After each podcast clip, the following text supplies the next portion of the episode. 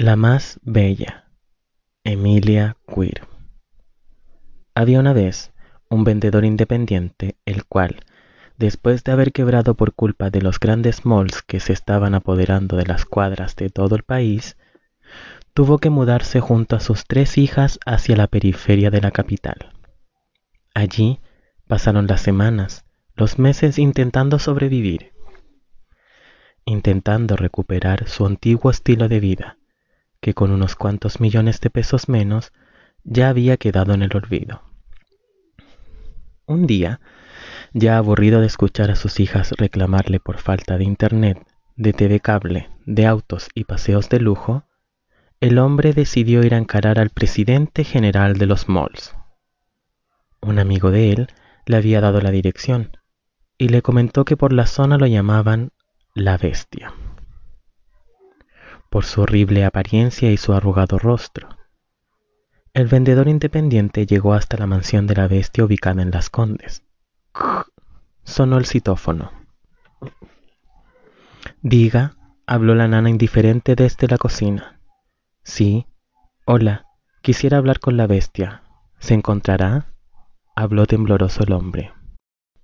Sí, ¿de parte de quién? preguntó la nana. Soy un vendedor independiente que cayó a la quiebra por culpa de los malls. Vengo de parte de Augusto. Augusto el Pinocho. Me dio su dirección y me dijo que la bestia me podría ayudar, respondió el vendedor independiente, seguro de sí mismo. Ya, espere un momentito, ¿sí? Dulcemente la nana. Queda encendido el citófono. Oiga, don Bestia, afuera hay un hombre que viene de parte del Pinocho. ¿Lo hago entrar? Pausa. ¿Ya? Sí. Mmm. Mmm. Bueno. Sí, sí, sí. Ya. Mmm. Sí, sí, sí, el Pinocho.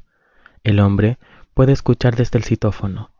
La nana aclara su garganta. Suena la puerta eléctrica. Pase con una flema en su garganta cuelga el citófono. El vendedor independiente abre la puerta y camina por el sendero de adoquines de piedra, pasando por su jardín principal, el cual tiene una gran zona de rosas rojas. Una vez adentro, la nana lo guía hacia el escritorio de la bestia.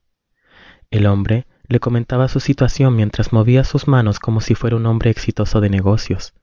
Le hablaba de economía e intentaba convencerle de que fuera su acreedor en una millonaria idea que tenía en mente. Cuando el hombre terminó, la bestia empezó a reír a carcajadas y con mucha fuerza.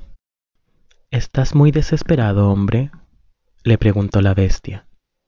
Pausa. El hombre no habla. ¿Qué serías capaz de hacer por dinero? le volvió a preguntar la bestia. ¿Qué quieres? Consultó el vendedor. Como puedes ver, soy horrible, soy una bestia. Ninguna mujer nunca se ha fijado en mí. Sé la felicidad que entrega el dinero y el poder, pero desconozco la felicidad que entrega una mujer, dijo la bestia con bastante pena. Tengo tres hijas. La mayor tiene 23 años, habló el vendedor independiente con astucia. Es muy mayor, reclamó la bestia. Veintiún años tiene la siguiente, interrumpió el hombre. Ya son mujeres, volvió a exclamar la bestia, ya enojándose. Odio a las mujeres ya realizadas. Son astutas, indomables, mentirosas. exclamó la bestia, salpicando saliva por todos lados. En mi adolescencia, las chicas me rechazaban y hasta algunas se burlaban de mi apariencia. Tengo una hija adolescente. Tiene 16 años, dijo el vendedor independiente con una sonrisa de oreja a oreja. Tráemela, le ordenó la bestia. ¿Cuánto estás dispuesto a ofrecerme? preguntó el hombre. Luego de haber atravesado todo Santiago en transporte público durante dos horas y media, llegó a su casa en la periferia.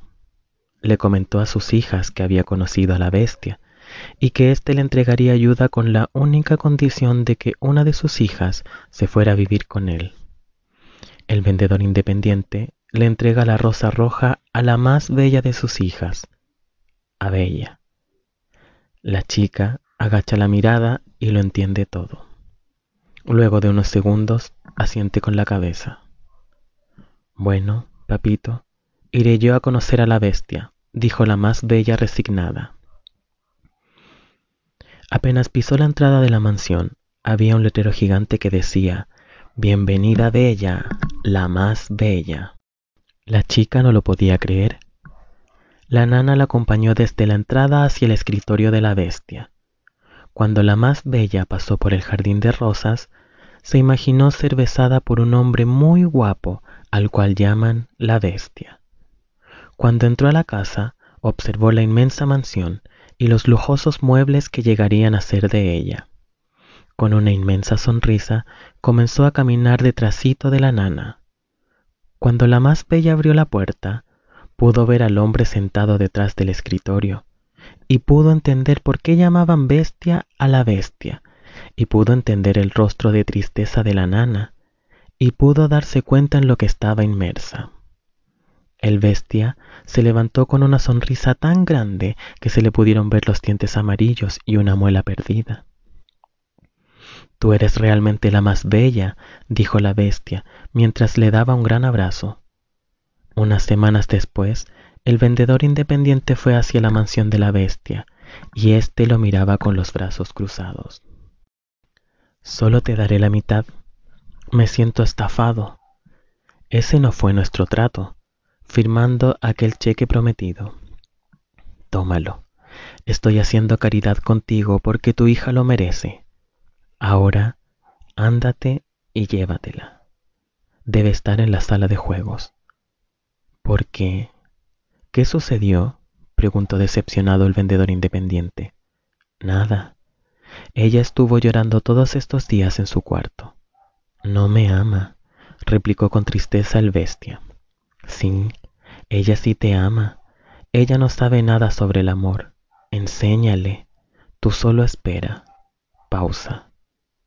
¿Ahora qué quieres? consultó el vendedor. Véndemela, dijo la bestia salpicando saliva. ¿Cuánto? preguntó rápidamente el hombre. Doscientos mil dólares, exclamó la bestia y extendió su bestial mano. Hecho, se estrechan de manos. Ambos, el vendedor independiente y la más bella, salen de la mansión caminan hacia el paradero y se suben al Transantiago. Qué bueno que me viniste a rescatar, papá. El bestia se quiso propasar conmigo todas las veces. No quiero volver nunca más a esa mansión, dijo la más bella, manteniendo su vista en el piso de la micro. Mi amor, escúcheme. Le toma la mano y se la besa. Usted muy pronto será una mujer adulta y las niñas de su edad tienen que empezar a pensar quién es el mejor hombre que les pueda entregar un mejor futuro. Y tú tienes que empezar a transformarte en una buena esposa. Él puede entregarte un mejor futuro. Tú eres de gustos muy caros, así como tus hermanas. Ya las ves a ellas, solteras, solas, no tienen trabajo, pero ahí están, gastándose la plata ajena junto con tu mamá. ¿Quieres ser como ellas? Tú eres una niña inteligente, tienes claras muchas cosas, mereces ser consentida por un hombre con mucho dinero. Este hombre, el don bestia, es lo mejor que puedo hacer en vida por ti. Tú eres quien decide al final, pero él tiene todas las intenciones de casarse contigo, de darte un buen vivir.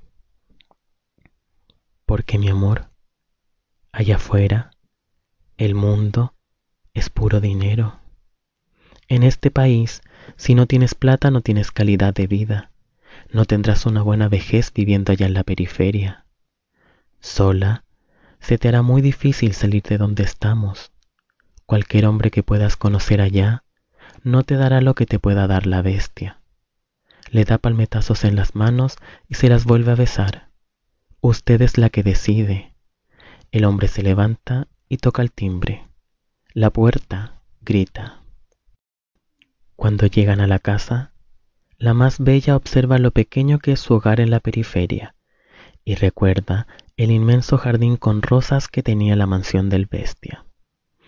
Pasan las semanas y la más bella observa la miseria en la que viven hacinados en una casa de barrio en la periferia santiaguina. Sus hermanas le reprochan la inmundicia en la que están viviendo por su culpa. ¿Sabes qué, papá? Me voy a casar con el bestia, dice la más bella. ¿En serio?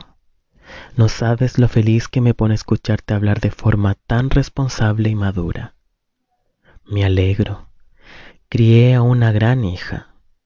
Parecerás una princesa en un castillo en aquella mansión tan grande, dijo el hombre y abrazó a su hija.